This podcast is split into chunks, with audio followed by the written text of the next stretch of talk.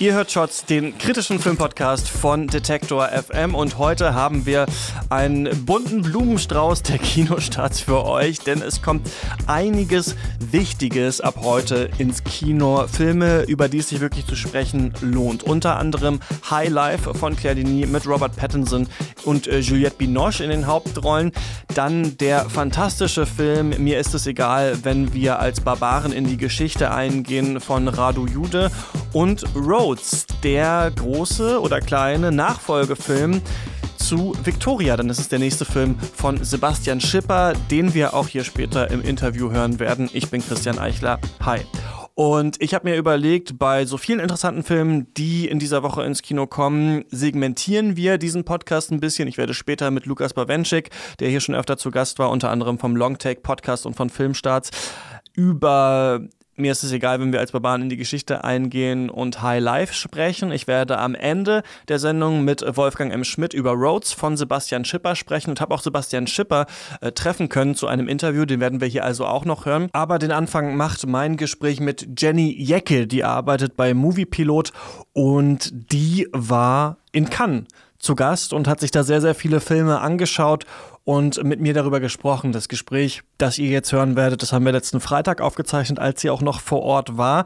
Da wussten wir beide noch nicht, dass Bong Joon-ho's Parasite, über den wir äh, gleich auch sprechen werden, die goldene Palme gewinnen würde, aber hatten es schon erwartet, wie ihr gleich hören werdet. Und Portrait of a Lady on Fire übrigens hat immerhin den Preis für das beste Drehbuch gewonnen.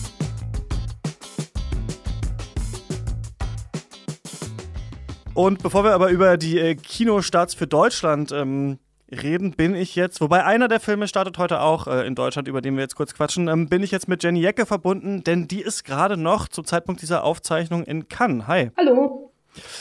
Wie geht es dir jetzt? Seit wann bist du da? Äh, wie viele Filme hast du gesehen? Wie durch bist du? Ich kann mich nur immer an mich selber am Ende der Berlinale erinnern. Da ist man dann schon ganz schön doch auch froh, wenn es wieder zu Ende geht. Also ich bin seit äh, letzten Montag da, also quasi von Anfang an.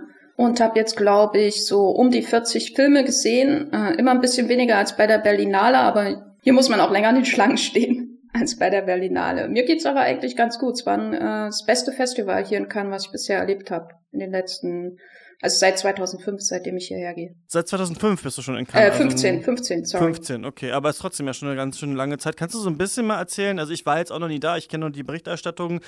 Ähm, lässt sich wahrscheinlich jetzt schwer in so einem Satz oder ein paar Sätzen zusammenfassen. Aber wie ist es so in? Oder was, wie unterscheidet sich das zum Beispiel so von der Berlinale? Ich würde ja mal zum Beispiel unterstellen, dass wahrscheinlich die Qualität der Filme besser ist, oder? Ja, es gibt insgesamt weniger Filme, die man sehen kann. Und ich habe das Gefühl, dass sie einfach ein bisschen genauer ausgewählt sind ähm, es ist wahrscheinlich auch einfach schwerer reinzukommen.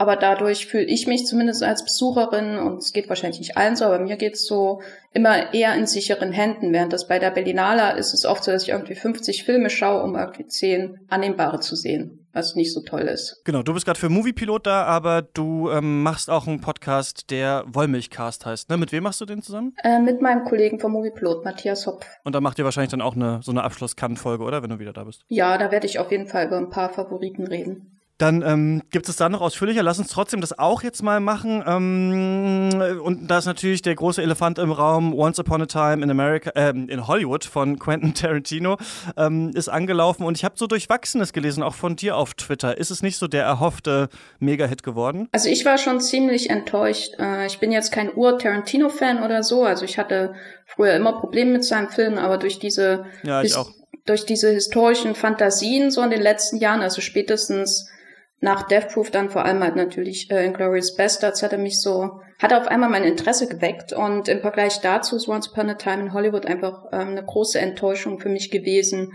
weil er dann doch sehr äh, durch seine Rekreation dieses äh, Hollywoods der ausgehenden 60er ähm, schlendert, aber das eigentlich nicht so spannend ist, was man dann sieht. Also selbst als Zeitbild ist es ziemlich uninteressant, wenn man nicht einfach nur Filmposter drei Stunden lang anschauen möchte. Ja, das ist ja immer so ein bisschen die Frage bei Tarantino. Ne? Ist er zu selbstverliebt? Geht es hier nur ums Zitat oder möchte er auch was äh, damit sagen? Und Aussagen hat man ja schon gefunden, auf jeden Fall in seinen, seinen letzten Filmen zur Zeit.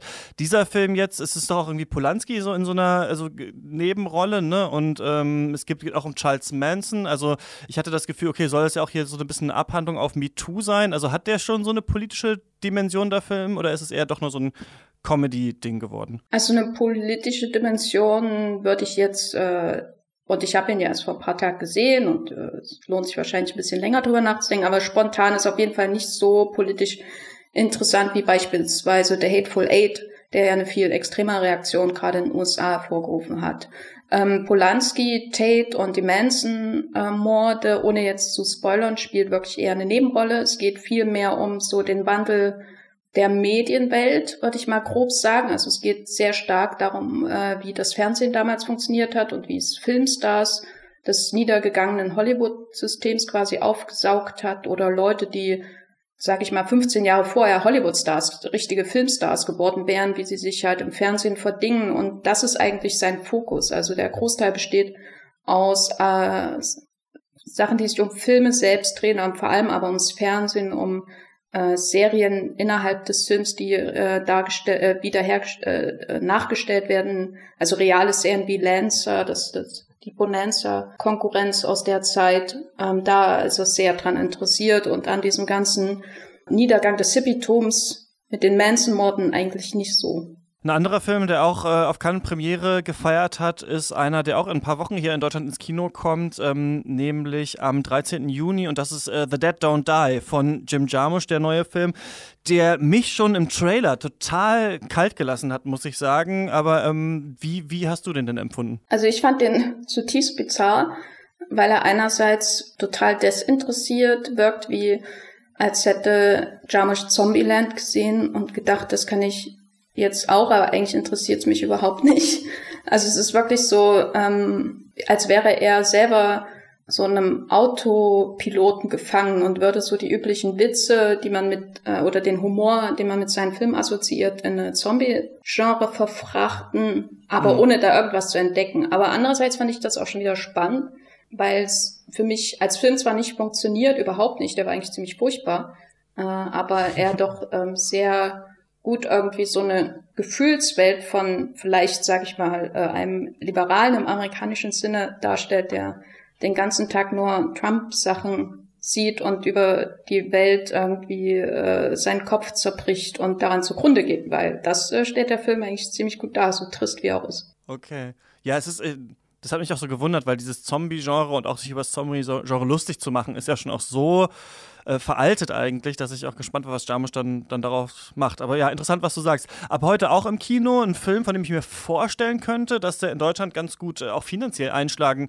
könnte, wenn er die Bohemian Rhapsody-Welle irgendwie schafft zu reiten, ist ähm, Rocketman von Dexter Fletcher. Ich persönlich fand Bohemian Rhapsody ja ziemlich furchtbar und das scheint ja jetzt aber ein Film zu sein, der tatsächlich die Künstler, um die es geht, beziehungsweise den Künstler Elton John tatsächlich ernst nimmt. Ein bisschen anders als Bohemian Rhapsody das gemacht hat, oder? Ja, ja, es ist äh, auch natürlich ein Film, wo der Künstler selbst die Kontrolle hatte. Also Elton John ah, okay. äh, war sehr stark involviert und äh, anders als bei dem Queen-Film, wo ja Brian May und ich glaube Roger Taylor, heißt er so, ja, äh, die Kontrolle hatten, wird halt sicher auch einiges hier und da gesäubert. Da kenne ich mich nicht so genau aus, aber es wird halt nicht so steril äh, und einseitig dargestellt, die Geschichte von Elton John wie in ähm, Bohemian Rhapsody. Also er, es geht es geht ja gezielt auch um seinen äh, Drogensucht, der Alkoholkonsum und seine privaten Probleme, äh, auch mit sich selbst, äh, seine Identitätsfindung. Und bei Bohemian Rhapsody äh, hatte ich ja hatte man ja schon das Gefühl, dass er äh, zwar das so ein bisschen her, äh, so ein bisschen so tut, als würde er sich damit befassen, aber das alles in so ein unglaublich negativ richtendes Licht stellt, wenn Freddie Mercury da irgendwie nach München geht und äh, mit oder wenn er in irgendeinen Nachtclub geht für Schule oder so. Das wirkt ja immer so, als wäre er auf, äh, wie ein Serienkiller unterwegs. Also ist ganz furchtbar gewesen in mhm. Bohemian Rhapsody. Und Rocketman betrachtet die Pro Probleme durchaus mit offenen Augen, die, die Elton John hatte, aber das gehört eben dann auch zu seinem Charakter und das macht ihm auch aus, dass er diese Lust am Leben hat. Ich habe noch zwei Filme, die ich dich gerne noch abfragen würde, und zwar der neue von Terence Malick, A Hidden Life. Ja, den fand ich äh, überraschend gut. Also ich weiß ja nicht, wie es dir geht mit den letzten äh, Terence Malick-Filmen also ich habe ein paar habe ich gar nicht gesehen, aber ähm, wie hieß denn der Night of Cups? So ich, ach, ja, ich finde, man kann sich da manchmal so ein bisschen reinträumen, aber sind auch doch sehr anstrengend und nichtssagend oft für mich gewesen. So war der auf jeden Fall. Ja, und äh, also wenn man solche Probleme mit seinen letzten Filmen hat, weil darunter leidet ja sich äh, auch äh, Song to Song zum Beispiel, mhm. sein letzter Film, äh, dann wird äh, Hidden Life oder ein verborgenes Leben auf jeden Fall, also ich weiß nicht, ob er auf jeden Fall gefallen wird, aber er hat auf jeden Fall nicht diese Probleme, dass er so ähm, zerfasert und unfokussiert wirkt. Ähm, woran ja prinzipiell nichts Schlechtes ist, aber mir hat das als äh, Malik-Fan in seinen letzten Filmen halt auch nicht gefallen. Und äh, ein verborgenes Leben hat mir schon ziemlich gut gefallen. Muss ich sagen, ist, eine, ist wahrscheinlich die, die geradlinigste Erzählung, die er seit Badlands ähm, umgesetzt hat in einem Film, was an für sich jetzt nicht so spannend klingt, aber ich finde, in dem Film funktioniert es schon sehr gut, weil es halt ähm, total auf diese Geschichte von diesem ähm, Kriegsdienstverweigerer fokussiert ist, der von Augustil gespielt wird und wir quasi in seine Glaubens- und Seelenwelt so ein bisschen eintauchen. Und das äh, dar darin ist Malik halt nach wie vor immer noch sehr gut. Also gerade wenn er so diese Glaubenszweifel ähm, verbindet mit den überhöhten Naturdarstellungen, das hat mich also von Anfang an mitgenommen wie kein Malik-Film mehr seit The Tree of Life. Spannend, bin ich auf jeden Fall auch gespannt äh, drauf. Ein anderer Film ist, äh, da habe ich eigentlich nur, ich habe davon nichts gesehen, außer dieses eine Vorschaubild, in dem Robert Pattinson und Willem Dafoe als die zwei kernigsten Typen aller Zeiten vor äh, ja, einem Leuchtturm stehen. Der Film heißt ähm, The Lighthouse, ist der zweite Film von Robert Eggers nach äh, The Witch. Wie hat dir der gefallen? Also der war wirklich eine große Überraschung, weil ich The Witch ähm, tief ab, äh, die, äh, also wirklich wahnsinnig gehasst habe. und The Lighthouse ist, also ich weiß nicht, ob er mittlerweile irgendwas zu sagen hat als Regisseur. Da bin ich mir immer noch nicht so sicher. Aber als Film ist es einfach ähm, eine große Freude, ihm dabei zuzuschauen, weil er halt als Formalist, auch in Zusammenarbeit natürlich mit seinem starken Kameramann, ähm, wirklich ein Talent hat, das unbestreitbar ist. Und nun hat er dann noch zwei hervorragende Schauspieler und er hat diesen Felsbrocken, wo der Leuchtturm nachgebaut wurde. Ähm, und das ist also einfach eine Augenweide. Der Film, er ist aber auch sehr komisch und unterhaltsam, wirkt deswegen für mich auch nicht so aufgeblasen wie The Witch. Und ähm, kommt auch zum Ende, wenn er zum Ende kommen muss, was auch nicht immer der Fall ist. Letzter Film, den ich hier noch, ich hatte glaube ich von zwei ge gesprochen, aber jetzt habe ich hier noch einen dritten, ist ähm, Parasite, der neue Film von ähm, Bong Joon-ho. Der letzte Film war Okja, den er gemacht hat für Netflix. Ähm, Snowpiercer davor, den ich ziemlich gelungen fand. Und in der Parasite wird jetzt schon so ein bisschen als kann Geheimtipp oder als so einer der besten Filme gehandelt, oder? Ja, ich glaube, äh, neben Portrait of a Lady on Fire und dem Almodovar ist es, glaube ich, der, der mit am besten angekommen ist. Ich bin auch ein Riesenfan von dem Film. Ich finde, er ist auch wesentlich besser als Okia. Äh, er, es, es führt halt ähm, Bong Joon-ho Den fand ich furchtbar übrigens, nachdem, also da, da habe ich deine The Witch-Meinung zu Okja. Ja. ja, Okja mochte ich schon, aber ich hatte schon ein paar Probleme damit. Ich bin halt ein Riesenfan von Bong Joon-ho und verzeihe ihm viel. Ähm, und in Parasite kehrt es so ein bisschen zu den Filmen zurück äh, vor Snowpiercer. Also es geht auch wieder in seine koreanische Heimat, alles auf Koreanisch. Es spielt alles in einer Villa im Prinzip. Ähm, eine sehr moderne ähm, Villa, wo sich quasi eine Familie aus schlechteren Verhältnissen in eine andere aus sehr äh, guten Verhältnissen hineindrängt, in ihr Leben drängt. Ähm, mein Vergleich ist immer Wir von Jordan Peele. Nur ist der Film natürlich mhm. ganz anders, aber er hat ähnliche Themen, ähm, die Bong Joon-ho auch schon immer bewegen. Also vor allem natürlich die riesen ähm, Unterschiede in der koreanischen Gesellschaft, diese ähm, finanziellen Klüfte, die sich da auftun. Und da ist er doch sehr scharf in seiner Kritik in Parasite, der aber trotzdem ähm, sehr unterhaltsam ist. Also uns ist Bang Joon-ho zu gucken, ist immer eine Meister zu schauen, der sich da durch die Räume bewegt, als ähm, wäre das das Natürlichste auf der Welt als Filmemacher und das macht mir einfach riesen Spaß. Also es gibt keinen virtuoseren Film quasi bei diesem Festival und ja, ich hoffe, der kommt nach Deutschland. Hoffe ich auch. Hast du noch ein paar Tipps für uns oder wo du sagst, okay, diese Filme sollten wir uns auf einen Zettel schreiben oder das muss noch gesagt werden zum diesjährigen Cannes Festival, was du loswerden willst? Also ein Tipp, den ich auf jeden Fall noch loswerden würde, ist äh, der genannte Portrait of a Lady on Fire von ähm, Celine Sciamma, französische Regisseurin. Die hat vorher ähm, Mädchenbande gemacht, Girlhood, der auch in Cannes lief. Und da geht's kurz gesagt um eine Frau, die eine andere porträtieren muss ohne dass diese es merkt. Ähm, sie freunden sich an und dann wird da ein bisschen mehr draus.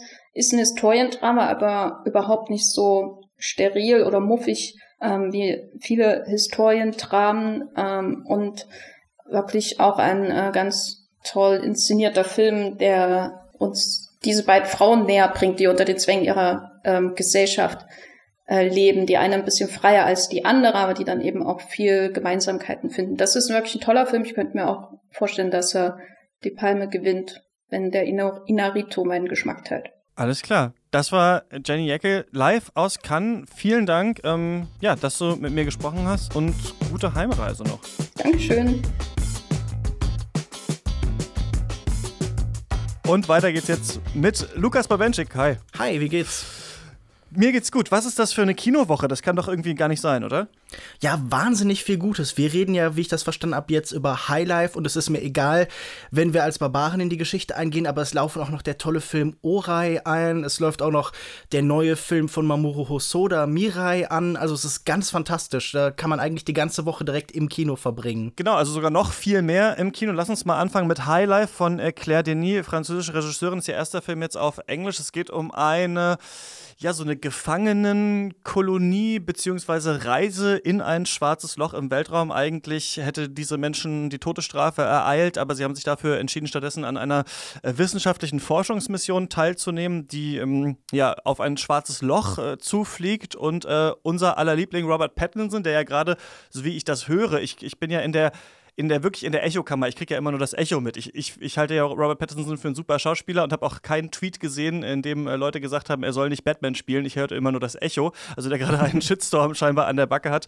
Er spielt hier ähm, die Hauptrolle. Juliette Binoche ist auch noch mit dabei. Und äh, ja, dir hat dieser Film sehr gut gefallen, oder? Wenn ich das richtig verstanden habe. Ja, definitiv. Ich mag Claire Denis ohnehin sehr gern. Ihre Filme sind immer fantastisch. Sie hat viele Meisterwerke über ihre mittlerweile schon recht umfangreiche Karriere hervorgebracht. Zum Beispiel Beau Travail oder zuletzt Meine schöne innere Sonne, auch mit äh, Juliette Binoche. Und dieser hier, das ist tatsächlich ja so ein kleiner Umbruch nochmal für sie. Sie ist jemand, der sich nie ausruht auf bisherigen Erfolgen, der nie die eigene Ästhetik einfach lückenlos fortsetzt, sondern der immer neue Perspektiven sucht, also der selbst so ein bisschen diese Weltraumexpedition zum Forschen antritt. Und hier erzählt sie zum das erste Mal ganz auf Englisch, also Trouble Every Day, ihr Vampir-Kannibalen-Film war schon in weiten Teilen auf Englisch, aber dieser hier ist es jetzt ganz und zum ersten Mal auch mit großen Hollywood-Schauspielern, also zumindest so auf der Größe von Robert Pattinson. Und sie erzählt eigentlich nicht wirklich eine richtige Geschichte. Natürlich hast du es schon gesagt, es gibt da diesen Rahmen, aber es geht eben vor allen Dingen darum, wie Menschen miteinander leben, darüber, wie Beziehungen funktionieren, wie das menschliche Leben funktioniert, wie die menschliche Sinnsuche funktioniert. Also es ist ein sehr existenzialistischer Film, der auch irgendwie die Frage stellt, okay, was beschäftigt uns überhaupt, während wir halt irgendwie auf den Tod warten? Also wie füllen wir unser Leben mit Sinn? Und für mich zerfällt er in sehr viele einzelne, faszinierende Szenen, Menschen, die miteinander, die miteinander interagieren, die einander Gewalt antun, die einander auch irgendwie lieben und zueinander zärtlich sind und die das eben, ja, miteinander so spielen halt in diesem sehr beengten Raum. Und das ist für mich ein sehr schmerzhafter Film, ein sehr düsterer Film, aber auch jeden Fall einer, den man sich ansehen sollte. Also ich hatte mit dem vielleicht nicht unbedingt sehr viel Freude, aber der hat mich sehr viel zum Denken tatsächlich gebracht und sehr viel dazu gebracht, so einzelne Momente und Ideen sehr zu genießen. Nicht ihr bester, aber definitiv ein guter Film.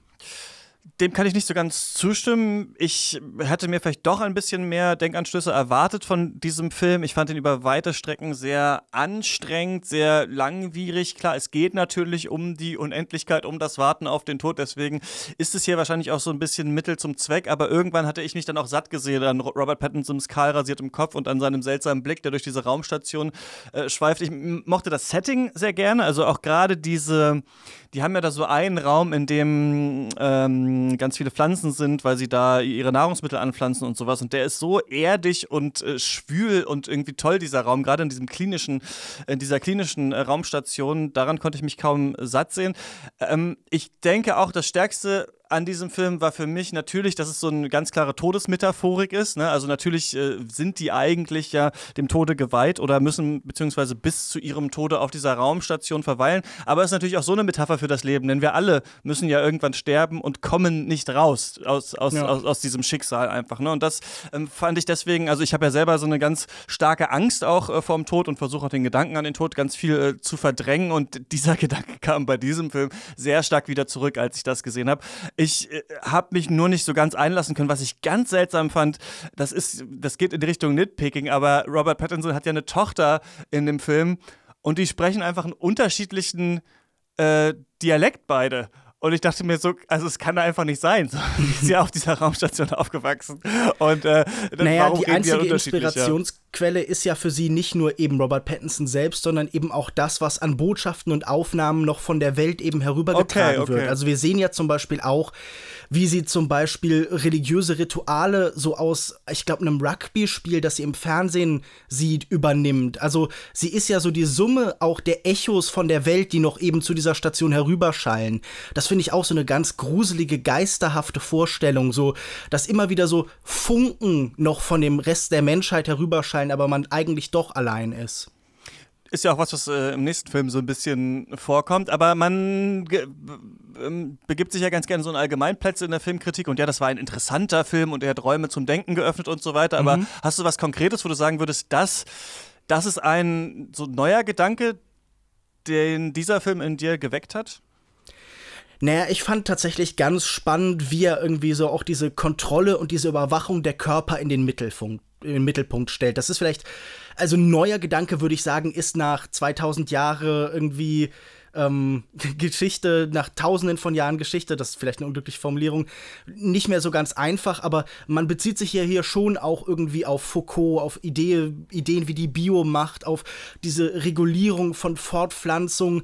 Ich finde, glaube ich, den Film in der Hinsicht spannend, dass er sich eben so diesen ganz offensichtlichen Diskursen erstmal verweigert. Man kommt mit dem nicht und äh, sieht irgendwie eine Botschaft oder eine eindeutige Message, die man am Ende dann mit nach Hause nehmen kann und ins Regal stellen kann und sagen, ja, das habe ich jetzt gelernt, das ist kein didaktischer ja. Film.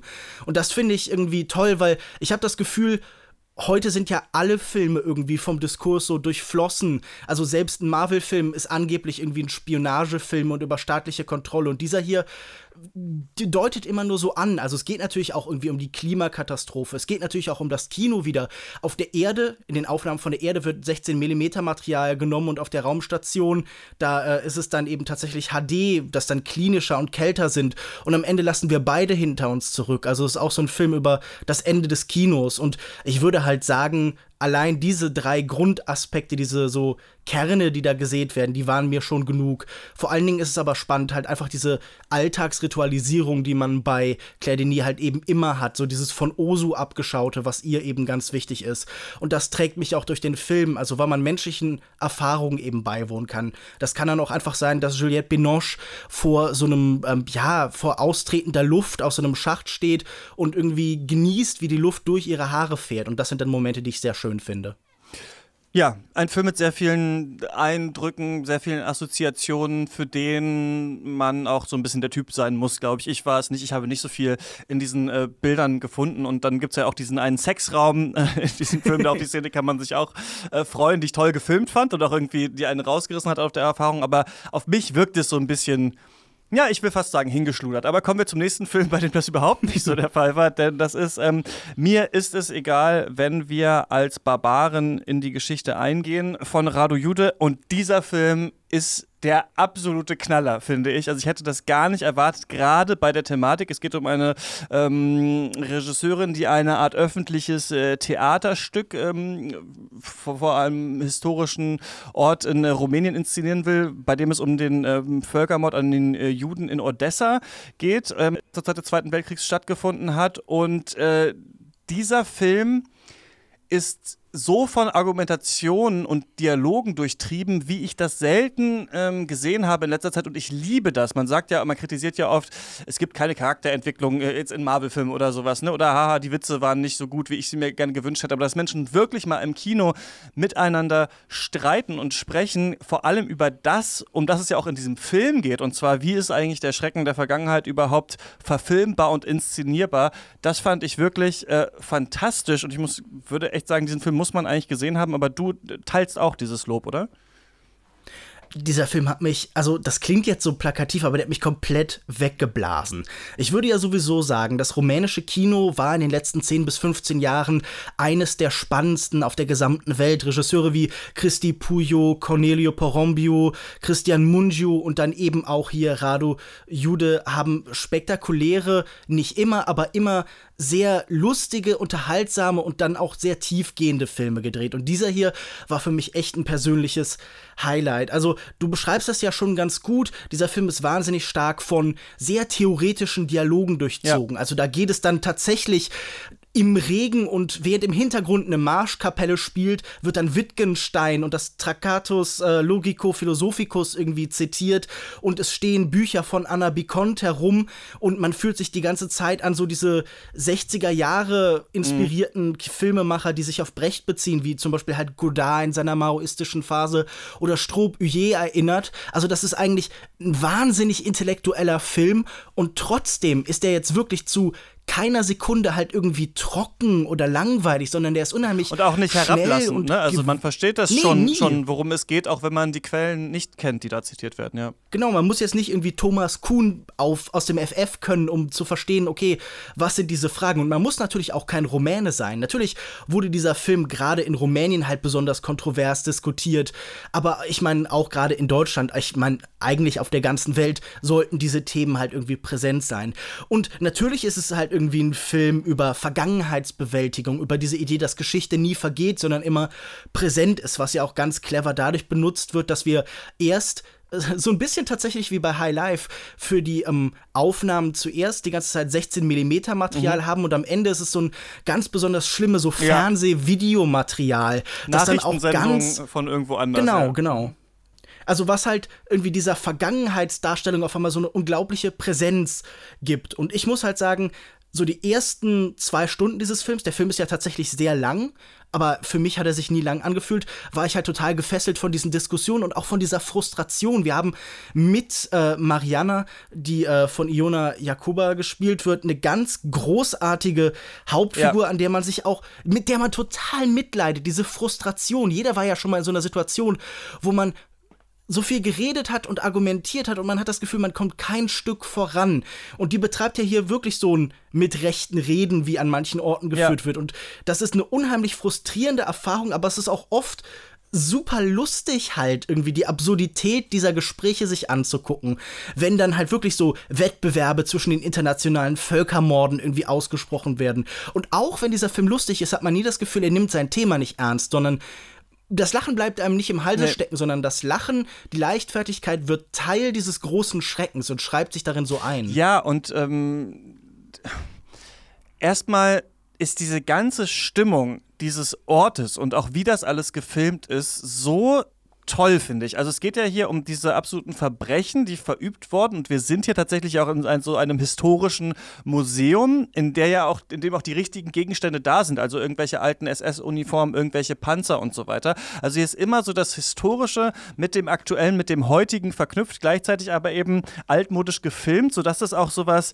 ähm, ganz wunderschön Träumerisches hat. Und ich, ich fand es witzig, weil irgendwann gibt es auch diesen einen Film, Der Spiegel, der diesen einen äh, rumänischen Führer quasi sehr positiv darstellt, obwohl der ein Massenmörder ist. Und dann sagt ja einer mhm. der Charaktere im Film, ah, ist das hier der Film von Tarkovsky, der Spiegel? Und in Tarkovskys Spiegel ist doch auch diese geile Szene, in der diese, dieses Haus brennt und es dann ähm, mhm. so, und dieser Regen aber gleichzeitig einsetzt. Und wir haben diese Mischung von dem Feuer, ähm, das von unten nach oben äh, stäubt und den, dem Regen, der von oben nach unten kommt. Und genau so, weiß ich nicht, taktil ist auch dieser Film, finde ich. Denn auch hier gibt es so eine Streitszene und in der fängt es auf einmal an zu schütten und die Charaktere gehen nach rechts und nach links und sitzen dann unter so einem Tisch und streiten sich weiter weiter. Also ich finde dieses ganze, dieser schwüle Sommer, in dem sie leben und arbeiten, ähm, ist so erfahrbar hier und gleichzeitig finde ich auch so geil, klar, sie will diesen Film machen und sie ist unfassbar gebildet. Also erstmal so eine Frauenfigur hier ähm, im Kino zu haben, die so gebildet ist und allen auch über sie thronenden Männern in diesem Film so überlegen ist rational. Das finde ich ist so eine Freude, erstmal sich das anzusehen. Also ich habe selten in diesem Jahr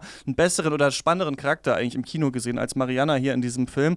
Und ähm, gleichzeitig, da finde ich dadurch, dass, also die reden drüber und sie, sie, du siehst sie auch irgendwie beim Abendessen in der Badewanne, wie sie raucht, wie sie sich auch diese ganzen Schinken reinzieht oder das Interview zum Beispiel von ja. äh, Günter Gauss mit Hannah Arendt nochmal irgendwie paraphrasiert, sich nochmal durchliest. Und das wirkt so echt, so wie es auch wirklich wäre. Du sitzt dann irgendwo am MacBook und ziehst dir irgendwelche Videos über äh, Massenmorde rein und fragst dich so, hm, ist das auch die rumänische Erfahrung? Ah, nee, das ist eher ein bisschen geplanter. Das ist eher die deutsche Erfahrung. Gut, dann kommt das nicht in unseren Film rein. Oder sie ist mit einer Audioproduzentin da und fragt, ja, kann man eigentlich noch so ein paar Schreie von Leuten, die gerade misshandelt werden oder die gerade sterben, kann ich den noch mal hören?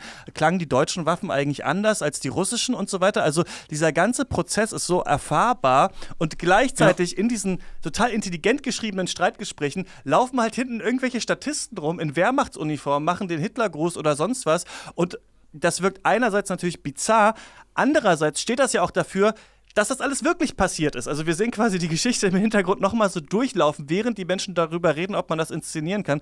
Und ich finde, daran ist auch so der, die geniale Idee dieses Films, das nicht einfach nur als Historienfilm zu inszenieren, sondern in den Film schon diesen Diskurs einzubetten, ähm, ob das überhaupt so aufgeführt werden sollte und was das soll. Mhm. Und äh, ne, sie argumentiert ja dann immer mit diesem Typ, der vom Stadtrat, glaube ich, kommt und äh, sagt ja dann, äh, oder er, er, er ergeht sich dann immer in diesen Whataboutisms, die wir auch von Twitter-Diskussionen ganz viel kennen, dass es dann so ist, ja, aber was ist denn mit dem Völkermord an den Herero und Nama der Deutschen? Und sie sagt dann so, ja, das ist auch schlimm gewesen, aber ich möchte jetzt dieses Schlimme verfilmen, was wir Rumänen angerichtet haben. Und dann sagt er, ja, aber wir Rumänen, wir waren das ja gar nicht, es war ja früher. Und das ist so witzig einerseits, aber es trifft einen auch ähm, total, finde ich. Und äh, ja, also ein genialer Film.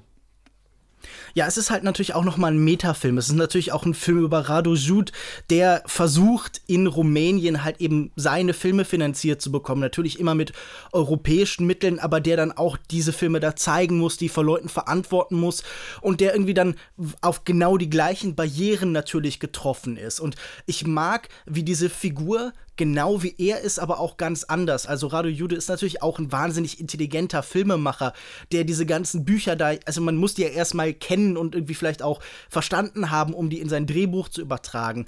Und gleichzeitig ist da auch immer diese Selbstironie, so diese Feststellung, so was sind denn überhaupt die Grenzen meiner Möglichkeiten. Was kann denn überhaupt mein Film? Kann mein Film hier wirklich irgendwie die Welt verändern oder ist der nur Teil irgendwie des, des, des verzweifelten Schreis, während alles halt langsam in Richtung Abgrund gezogen wird? Und dieses Nebeneinander von diesem trockenen Humor und dieser ganz starken Verzweiflung, äh, Verzweiflung ob der Sinnlosigkeit eigentlich des künstlerischen Schaffens, also so dieses Umorientieren der Stühle auf dem Deck der Titanic, das finde ich halt auch, was diesem Film so seine Kraft geht. Und wirklich die 30 Minuten am Ende, diese Aufführung, als ich die das erste Mal gesehen habe, haben die mich tatsächlich ganz unmittelbar affiziert. Ich fand diesen Film spannend und ich habe mich wirklich so an meinen Sitz geklammert, wie man das vielleicht bei so Actionfilmen machen würde. Und das ist jetzt ein Effekt, den irgendwie Filme über die europäische Vergangenheit, die gerade so theoretisch sind, die den ganz selten auslösen. Also die greifen wirklich auch so Sachen, die ich für bedeutsam halte, nämlich irgendwie Theorie und Praxis und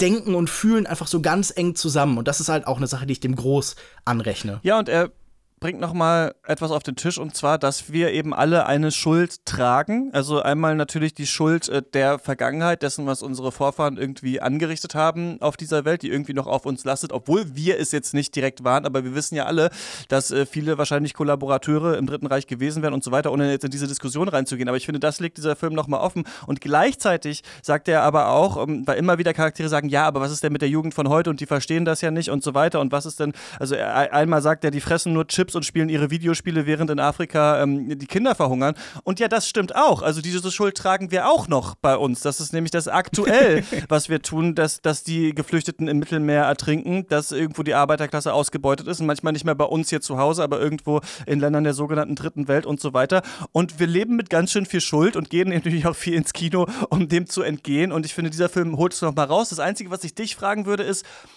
kann man sich diesen Film trotzdem so ein bisschen weil es geht ja immerhin so ein bisschen um Rumänien hauptsächlich. Also ich habe das Gefühl, ob man da trotzdem mhm. so ein mhm. bisschen äh, sich das in Wohlgefallen auflöst und man geht rein und sagt, ah, okay, ich habe mir das jetzt angeguckt und ja, mh, die Rumänen hatten scheinbar auch Probleme. Und äh, also trifft es einen so richtig? Müsste er einen nicht noch viel doller treffen? Das ist so die einzige Frage, die ich am Ende so hatte. Naja, ich kann das nicht verallgemeinern, aber mich hat er ja so getroffen. Also mir schien da keine Distanz zu sein. Der löst für mich am Ende, in dem Moment, in dem wir diese ganzen Inszenierungen wirklich ertragen müssen und dann mit im Publikum stehen, aber gleichzeitig eben auch auf das Publikum blicken, da hatte ich keine Distanz mehr. Aber ich kann mir auch nicht vorstellen, dass dieser Film so die richtigen Leute erreicht. Wer äh, glaubt, dass hier nichts passiert ist oder wer halt irgendwie diesem Negationismus auch anhängt, wie diese ganzen Figuren, die hier getroffen werden, der wird da sicher es schaffen, eine Distanz aufzubauen. Aber ich glaube, die Distanz aufbauen schafft man dann auch bei Claude Lanzmann oder bei Steven Spielberg, bei eigentlich jeder Form von Inszenierung.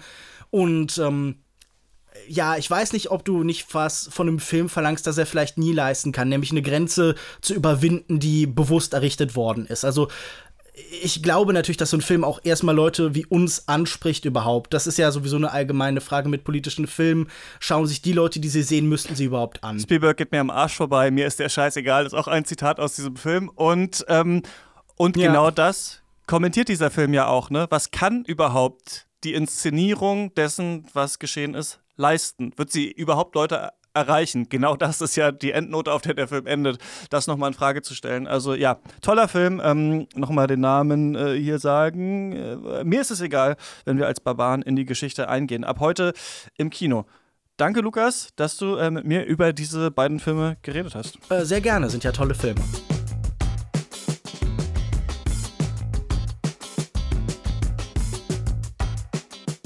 Und ich äh, sitze jetzt hier mit äh, Sebastian Schipper, denn er stellt hier gerade oder hat gerade äh, seinen neuen Film Rhodes äh, vorgestellt. Es geht da um den äh, Briten Gillen, der William, einen Kongolesen in Marokko trifft und mit ihm ja in einem geklauten Wohnwagen äh, versucht, sich nach Frankreich durchzuschlagen. Und ähm, wir sind per Du und haben gerade schon über Bier geredet. Hallo Sebastian.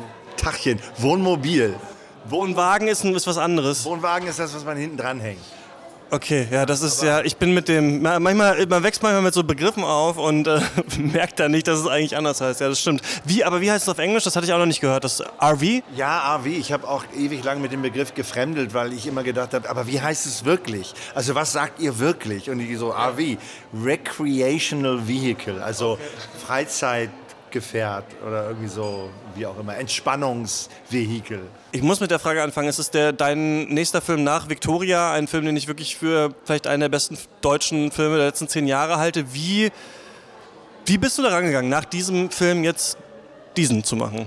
Ja, ja, eigentlich genau wie bei Victoria. Ich, das war ein Witzprojekt, was wir da irgendwie zusammengeschustert haben mit einem winzigen Budget. Äh, und für mich ist Victoria immer der Gedanke an diese krasse, abgefahrene, beknallte, gehirnamputierte, wunderbare Zeit, die ich mit den anderen Verrückten da verbracht habe, um diesen Film zu machen. Und dann kam irgendwann roter Teppich und, und Aufmerksamkeit und tolle Kritiken und, und, und, und, und Zitate wie das, was du gerade gesagt hast. Aber ich weiß ja, wo der Film herkommt. Und, und ich wollte wieder dahin halt, wo man irgendwas macht, was einen zieht. Ähm, wo man Bock drauf hat. Ähm, zwei 18-Jährige fahren mit einem Wohnmobil, mit einem RV äh, quer durch Europa und äh, gleichzeitig eben, dass es so verankert ist in unserer Lebenswirklichkeit von heute, wovor ich auch sehr viel Respekt hatte und auch immer noch habe. Ich meine, ich habe zwar eigentlich einen Film über keine Ahnung, Freundschaft, zwei 18-Jährige, so ein Lebensgefühl äh, der Freiheit gemacht. Aber eben letztendlich ist es auch, spielt es auch vor dem Hintergrund der Migrations-, der, der sogenannten Flüchtlingskrise. Und da habe ich natürlich auch Respekt vor, weil ich wollte irgendwie keinen Problemfilm machen, aber ich wollte natürlich auch einen Film machen, der dieses Problem oder diese Situation trotzdem ernst nimmt. Diesmal hast du aber nicht mit, ähm, also doch, Moritz Bleibtreu kommt auch äh, in dem Film vor, aber nicht mit äh, deutschen Darstellern äh, gearbeitet. Warum nicht? Ja, weil, naja, also wenn du, also wenn ich, ne, wenn, meine, wenn eine meiner beiden Hauptfiguren, meine andere Hauptfigur, kennenlernt und die andere Hauptfigur ist William aus dem Kongo, dann ist egal, woher der kommt, die beiden unterhalten sich in Englisch. Und bevor ich dann irgendwie einen mit einem kongolesischen Akzent und der andere hat dann irgendwie einen holländischen, einen deutschen oder keine Ahnung, einen finnischen Akzent, äh, das wollte ich mir irgendwie ersparen. Ich wollte, dass der eine von den beiden Muttersprachler ist und fertig. Das war ehrlich gesagt äh, tatsächlich, glaube ich, das Hauptargument. Das finde ich aber witzig, weil bei Victoria ging es ja gerade darum, dass ähm, eine Spanierin und ein Deutscher die ganze Zeit miteinander auf Englisch äh, reden. Und da würde ich, ich musste dich fragen, weil mich das wirklich so umgehauen hat damals. Und du, du wurdest bestimmt schon tausendmal gefragt, aber ich will das wissen, wie war das, als es dann hieß, der kann nicht für einen Oscar nominiert werden, weil zu viel Englisch gesprochen wird in Victoria. Ich habe das irgendwie damals gelesen und dachte mir, das kann ja nicht sein. Ah, okay, das ist eine Lüge. Das stimmt Ist das- nicht. das ja. stimmt es nicht? Nee, das stimmt nicht. Das ist, also sagen wir mal so, es ist ein Grenzwert. Äh, In dem Film wird 52, wir haben das tatsächlich ausgerechnet und die Worte gezählt. 52 Prozent der gesprochenen Worte in Victoria sind Deutsch und Spanisch und 48 sind Englisch. Und rein theoretisch ähm, für die Academy of Motion Picture Arts und sonst was, ähm, die sagen, der Film muss hauptsächlich in einer fremden Sprache sein. Diesen Tatbestand erfüllen wir.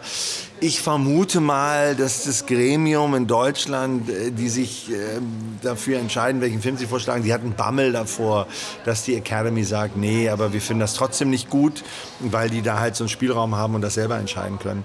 Aber es wäre absolut gegangen und äh, die Behauptung, wir hätten ja so gerne, aber wir konnten nicht. Ich habe dann damals meine Klappe gehalten, aber wenn du mich jetzt fragst, dann muss ich hier, dann kommt das noch aus mir hoch und ich denke mir so, nein, und genauso war es nämlich nicht.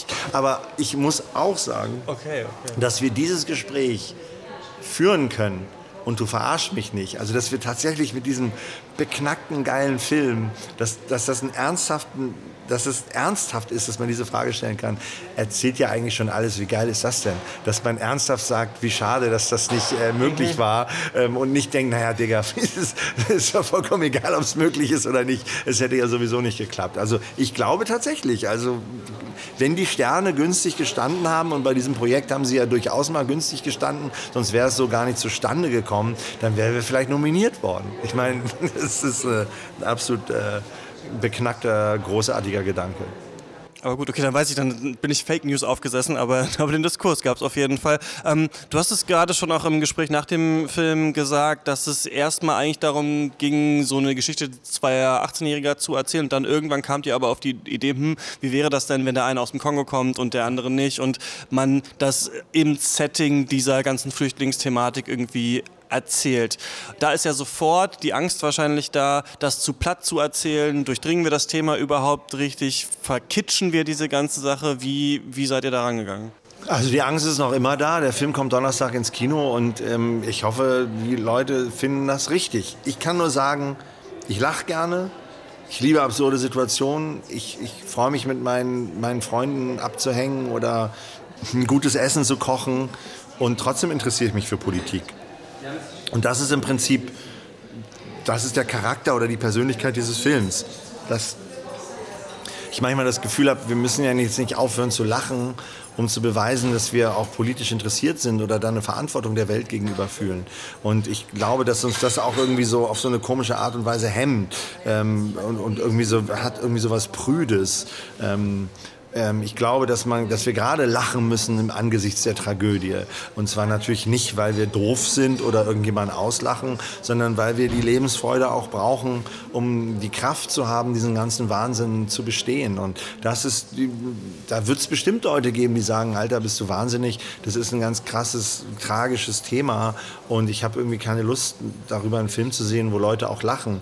Aber ich glaube, dass es auch genug, so wie bis jetzt meine Erfahrung ist, gibt Leute gibt, die sagen, ja, so absurd ist eben dieser ganze Scheiß, den wir hier erleben. Wer, wer, das wechselt sich wie heiß und kalt ab, dass wir was in, was, was in den Medien sehen oder in den Nachrichten, wo wir irgendwo uns so übel wird und trotzdem haben wir einen tollen Abend mit Freunden und trotzdem wachen wir wieder auf zu neuen Nachrichten, die uns irgendwie erschrecken und, und Sorgen machen.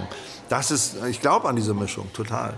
Ich finde das total interessant, weil der Film einerseits, finde ich, das gelingt dir in dem Film zu zeigen, okay, es gibt jetzt nicht so ganz einfache Lösungen oder es ist nicht einfach nur schwarz und weiß, aber gleichzeitig mochte ich total diesen Moment am Anfang, als die beiden sich treffen und Gillen ihn da sieht und ähm, ich die ganze Zeit dachte, ah, okay, er wird ja jetzt sofort merken, das ist wahrscheinlich ein Geflüchteter, kann ich den jetzt mitnehmen, was kann ich überhaupt tun? Und er sagt einfach, ja klar, steig doch ein, fahr doch einfach mit. Und ich dachte mir so, ah krass, ich beneide eigentlich diese Naivität, mit der dieser 18-Jährige auf diesen anderen Menschen guckt und habe dann schon gemerkt, wie zynisch ich eigentlich schon in mir drin, also ich dann schon die ganze Zeit denke, okay, würde ich den jetzt mitnehmen, kriegen wir den überhaupt über die Grenze und sowas.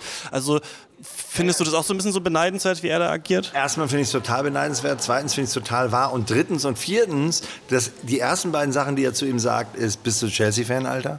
Weil er so ein Chelsea-Hemd anhat. Das dann fragt er ihn, ob er ein Bier will, ob er auch ein Bier will. Und dann will er natürlich, dass der mitkommt, nicht weil er jetzt nur irgendwie der dufteste Typ ist, den man sich vorstellen kann, der er natürlich ist, sondern ähm, weil, er so, weil er nicht Auto fahren kann und weil er die Karre nicht anbekommt und weil er denkt, vielleicht kann der ja ein bisschen besser Auto fahren als ich. Also das ist schon, also der ist sehr offen, aber er hat auch im Hinterkopf äh, sein eigenes Ziel und denkt sich, vielleicht könnte dieser Verbündete mir auch nützlich sein.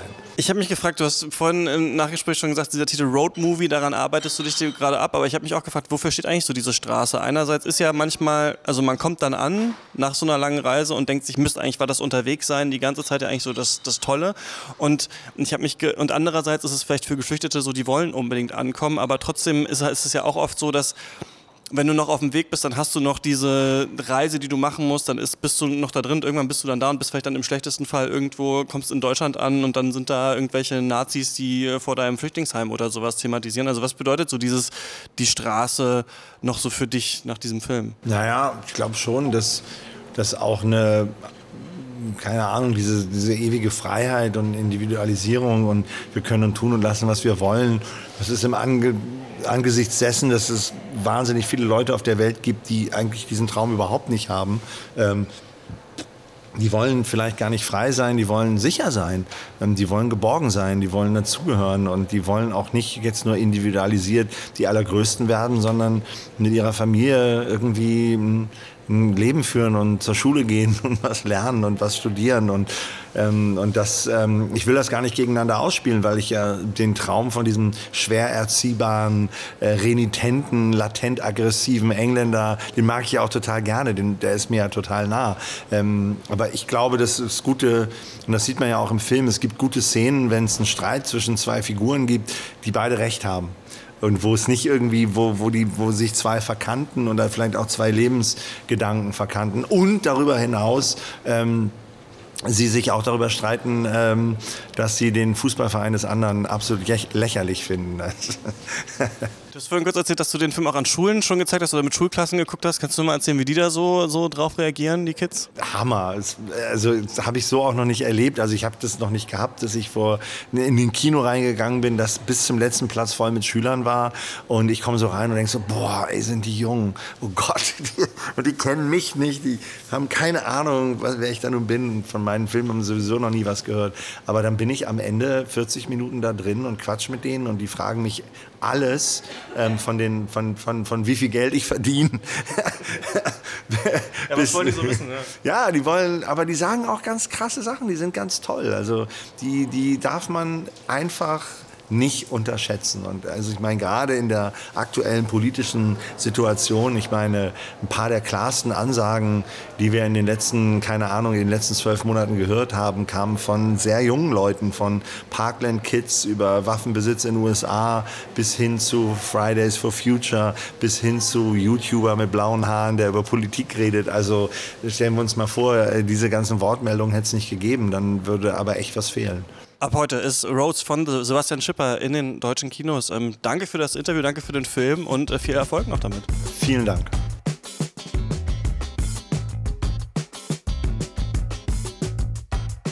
Und über Rhodes spreche ich jetzt äh, mit Wolfgang M. Schmidt. Hallo Wolfgang. Hallo. Ja, du hast gerade schon mein Interview mit Sebastian Schipper gehört, der wirklich, also ich äh, wusste das schon so ein bisschen, aber ich fand es auch nochmal erstaunlich, was das für ein Kumpeltyp ist und wie frei Schnauze der einfach redet über seine Projekte. Ähm, du hast ja Victoria auch so geliebt wie ich. Ähm, konnte, das frage ich dich jetzt provokant, äh, konnte Sebastian Schipper nur scheitern mit seinem nächsten Film? Er hätte scheitern können, wenn er jetzt halt auch wieder einen großen Wurf versucht hätte und der wäre nicht gelungen. Vielleicht wäre er auch geglückt. Er ist dem Scheitern mit diesem Film jetzt Rhodes etwas in meinen Augen aus dem Wege gegangen. Denn man kann diesen Film nicht als gescheitert ansehen. Es ist aber auch kein Film, der krachend scheitern kann. Er hat zwei hervorragende Schauspieler. Er hat eine Geschichte, die schon oft erzählt wurde, hier in Variationen erzählt wird, die einfach ähm, so funktioniert, ähm, die handwerklich tadellos gemacht ist. Also das ist jetzt kein Film, der irgendwie die Welt aus den Angeln hebt, der irgendetwas radikal Neues macht, der eigentlich nur äh, Roadmovie-Themen äh, variiert und das macht er ganz gekonnt, aber wenn man sich diesen Film ansieht, würde man jetzt nicht unbedingt auf den Gedanken kommen, ach, das ist ja der Regisseur, der diesen furiosen Film Victoria gemacht hat. Hm. Fionn Whitehead und äh, Stephanie Buck sind die beiden, oder Stefan Buck sind die beiden Hauptdarsteller. Und ich fand auch, also als ich davon gehört hatte, und äh, darum ging es auch ein bisschen in der Diskussion nach dem Film, dachte man so, ja, okay, ein Roadmovie in dieser ganzen Flüchtlingsthematik, ist das überhaupt so leicht zu schaffen? Wie geht man überhaupt daran? Und Schipper meinte selber im Nachgespräch noch in einigen anderen Interviews, man, er findet sowieso, wir sollten gesellschaftlich so ein bisschen, gerade auf der linken Seite, diese Scham überwinden, uns diesem Thema zu widmen. Also oft meint er, ist so der Grundtenor, wenn wir die Flüchtlingskrise in Krise in Anführungsstrichen nicht lösen können, dann sprechen wir lieber gar nicht drüber. Und er wollte mhm. sich einfach mal in dieses Sujet, in dieses Thema irgendwie reinbewegen und schauen, wie man damit umgeht.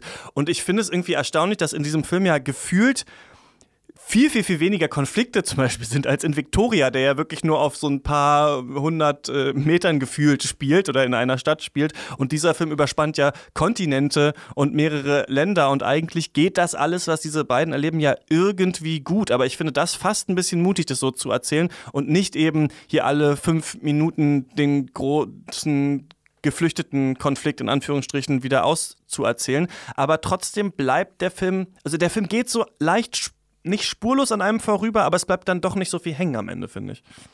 Ja, es sind, ich würde dir vollkommen recht geben, es sind einzelne Momente, die hängen bleiben. Also diese wunderbare Szene, wenn sie sich mit ihren äh, Stereotypen, die sie voneinander haben, konfrontieren. Also wenn sie immer kurz die Augen schließen, der andere sagt etwas, also ja. äh, Polizist, Fußballprofi, äh, Rassist oder was auch immer. Und dann werden die Augen immer geöffnet. Und ja, das kann ich auch alles im anderen sehen, aber es ist sozusagen. Und das funktioniert auch beim Zuschauer, oder? ich das, fand das total ja, also wir witzig. Sind ja er sagt ja irgendwann. dieser Situation, ja was sagt er denn irgendwie? Er, ist da, er irgendwie Magier in der Fernsehshow oder sowas. Also es geht darum, man sieht immer dann ein schwarzes Bild und dann wieder den anderen Charakter. Und das soll eben symbolisieren, dass sie beide gegenüber sitzen und genau immer, immer sich vorsagen, was man auch im anderen sehen kann. Und ich finde, es funktioniert fantastisch, dass man denkt, ja, First Black Man on the Moon, ja, stimmt. Jetzt sehe ich es auch. Und das ähm, ja, ist mhm. schon recht entlarvend eigentlich, auch auf der eigenen Seite, während man das schaut, ja. Das, das ist sehr schön und da gibt es ein paar Momente, überhaupt diese intimen, freundschaftlichen Momente, die auch eine große Zärtlichkeit haben, die man auch erstmal nicht ja. vermuten würde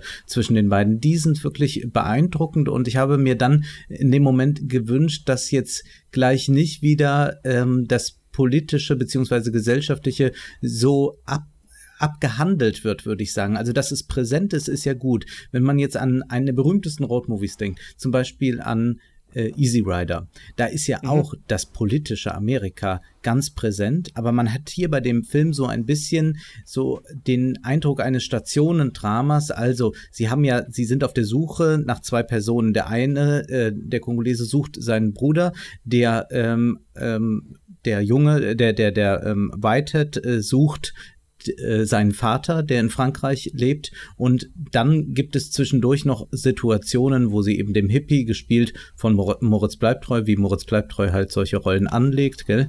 Ähm, also das, ja, das, das fand ich sehr störend, muss ich sagen. das hat mich tatsächlich ein bisschen Das ist wirklich ein Störfaktor in diesem Film. Man denkt, äh, man denkt irgendwie, die hätten was irgendwie einen schlechten deutschen Film reingeschnitten, muss man so sagen. Und dann mhm. gibt es halt eine Begegnung natürlich auch mit Rassisten, auch eben, äh, wie sieht das aus in so einem äh, Flüchtlingscamp. Ähm, das sind einfach so Sachen, das hat so ein bisschen was von Schulunterricht, wo man das auch noch abhandelt, dass alles drin ist und oder um äh, den Förderantrag rund zu bekommen. Aber es ist dann eigentlich nicht mehr ein schöner runder Film. Das ist, das hat dann doch sehr viele Schlaglöcher, diese Geschichte. Und ich glaube, es war auch keine gute Idee, dass man das so auf so zwei Ziele, die dann natürlich problematische Ziele wären, also einmal der Vater und einmal der Bruder ausrichtet. Das ist halt auch so eine Marotte im Roadmovie, auch gerade im, im deutschen äh, Kino ist das so wichtig, dass immer irgendwie Väter suchen Söhne, Söhne suchen Väter. Und das ist nicht verwunderlich. Also der ähm, Co-Drehbuchautor ist ja Oliver Ziegenbalg, der einen Film wie Friendship gemacht hat mit Matthias Schweighöfer und Friedrich Mücke oder jetzt eben den äh, 25 kmh mit Lars Eidinger und Bjarne Mädel, wo es auch jedes Mal darum geht, dass ein Vater oder ein mhm. Sohn gesucht wird. Und ich meine, es gibt auch noch andere Dinge im Leben, äh, warum man irgendwo hin zu einer Reise aufbricht. Und das ist das Schöne natürlich bei Easy Rider, dass es da nicht eben äh, so ein familiäres Ziel gibt. Das macht den Film halt so ein bisschen muffig. Und das passt nicht zusammen zu dem auch äh, großartigen Spiel und zu den vielen Nuancen, die man da sehen kann und die sehr beeindruckend sind und die man auch ein bisschen im Kino vermisst hat, immer wieder in den letzten Jahren. Easy Rider traut sich aber ne, dann eben am Ende den Schlusspunkt zu setzen und sagen, und so hat es für die nicht funktioniert in dieser Gesellschaft. So. Ja. Also es ist nicht alles der Traum der Freiheit und alles funktioniert einfach so, so leicht. Und ich glaube, das ist natürlich wirklich schwer zu sagen, wir machen ein Road-Movie, das in dieser ganzen geflüchteten Thematik spielt, weil immer die Frage ist, ne, wie, lehr, wie du das jetzt sagst, wie lehrbuchhaft wird das Ganze, wie doll wird das auf so persönliche Nicklichkeiten am Ende runtergebrochen, kann das überhaupt passieren? Können wir solche weltpolitischen Fragestellungen dann auf so einzelne Charaktere Sache äh, runterbrechen. Aber ich finde doch, dass sich gerade die Politik hier etwas oder die politische Situation der Welt ein bisschen zurückhält und ich mir schon gewünscht hätte, dass mal doch in Frage gestellt wird, ob diese beiden Menschen so einfach Freunde sein können, wenn sie aus diesen unterschiedlichen Welten kommen und ob nicht dann tatsächlich irgendwann, äh, dann als es auf das Ankommen zugeht, dann vielleicht auch der Charakter Gillen irgendwie merkt, ah, okay, ich bin hier mehr wert in dieser Welt. Und dieser Mensch, den ich als Freund äh, an, jetzt gewonnen habe, ist eigentlich ein Niemand. Ich finde das angenehm, dass es am Anfang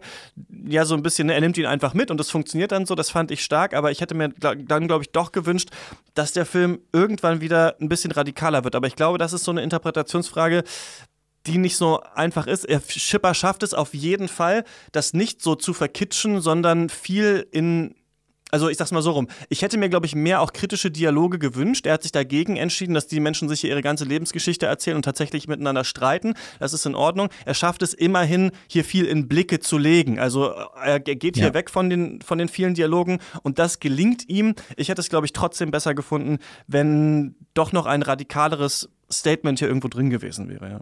Ja, es ist ein bisschen zu viel viel Good drin, beziehungsweise eine große Unentschiedenheit, die kann man natürlich Ambivalenz oder so nennen, aber es ist eher eine Unentschiedenheit. Will man jetzt wirklich ein intimes Freundschaftsporträt drehen oder will man sich doch viel an der Politik abarbeiten und es ist dann, wie gesagt, eben ein, ein Abarbeiten, aber nicht wirklich etwas, das, was da, äh, da filmisch dazukommt und dass man äh, plötzlich der Klüger ist, sondern es ist eher, dass so eine gewisse Pflicht erfüllt wird. Und wo am Anfang uns diese Naivität, die diese Fluchtgeschichte ja braucht von den beiden, dass uns die am Anfang gefällt und dann aber irgendwann auch nervt und dass man eben tatsächlich dann sehen muss, wenn man mal in Frankreich angekommen ist, dass dann alles ein bisschen aus, anders aussieht, dass dann auch vielleicht eine Desillusionierung oder auch ein Erwachsenwerden stattfinden kann. Auch das wäre ja im Sinne von Coming of Age möglich. Dass das dann nicht passiert, ist einfach, ähm, also der, der, der Film ist dann zu, zu brav, ja, auf jeden Fall. Und er ist auch natürlich dann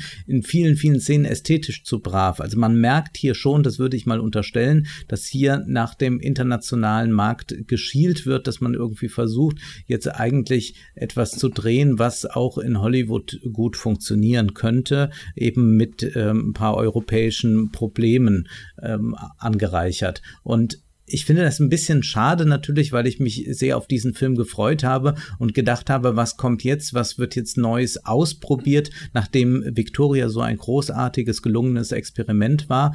Und das ist jetzt so, dass man sagt, naja, wenn man, also man glaubt ja, aber vielleicht ist das auch gar nicht so, dass sich jemand mit einem Film wie Victoria, der ein solcher Erfolg ist, dann freischwimmen kann und dann eigentlich machen kann, was man will. Und dass man dann einen Film macht, der natürlich besser ist als die deutschen Road-Movies, die wir äh, gesehen haben, die ich auch schon erwähnt habe, aber der natürlich auch nicht irgend, in irgendeiner Weise eine ästhetische oder inhaltliche Radikalität hat. Das ist dann doch ein bisschen dürftig das soll es gewesen sein zu, zu Rhodes. Ähm, zwei weitere Filme, die auch gerade aktuell im Kino sind, die ich noch nicht sehen konnte, die aber sehr gut sein sollen. Einmal ist der Anime Mirai, das Mädchen aus der Zukunft. Und seit letzter Woche, Wolfgang, ich wollte dich noch mal kurz fragen, äh, John Wick 3, den magst du sehr gerne, oder? Ja, ich liebe diese John Wick-Reihe und das ist ein Höhepunkt in dieser Reihe, weil er noch schöner ist als die anderen beiden und hier auch sehr deutlich wird, dass das äh, großartige Gewalt Ballette sind und weil es auch einige äh, klassische Ballettszenen in diesem Film zu sehen gibt. Ich freue mich auch drauf. Ich bin beim zweiten, glaube ich, eingeschlafen, weil mir zu wenig, zu wenig äh, Action drin war. Aber ich habe gehört, ähm, beim dritten ähm, soll das, das wirklich kann nicht vor, passieren im dritten Teil. Sein. Okay, alles klar. Dann ähm, werde ich da meine Meinung nach nachreichen. Außerdem ab heute noch im Kino tatsächlich Godzilla 2 King of the Monsters und nächste Woche hören wir uns dann äh, schon wieder, Wolfgang, denn da haben wir Stefan Titze hier zu Gast, denn der hat an der ersten deutschen Netflix-Comedy-Serie mitgeschrieben. How to Sell Drugs Online Fast heißt sie, ist von der Bild- und Tonfabrik ähm, produziert, die ja auch das Neo-Magazin Royal unter anderem macht und ab morgen dann schon auf Netflix zu sehen. Also, wenn ihr da draußen ähm, Fragen an Stefan habt und die Serie vielleicht jetzt schon übers Wochenende euch äh, anschaut, dann könnt ihr sie mir gerne schreiben. shots at detektor.fm oder auf Twitter at chr-eichler, dann äh, können wir sie ihm stellen. Danke an alle, die in dieser Folge zu Gast waren. Jenny Jecke, Lukas Bowenschik, Sebastian Schipper und äh, dir, Wolfgang. Danke, dass du da warst. Ich danke dir. Ed Schmidt Junior von der Filmanalyse. Ähm, bis zum nächsten Mal. Tschüss.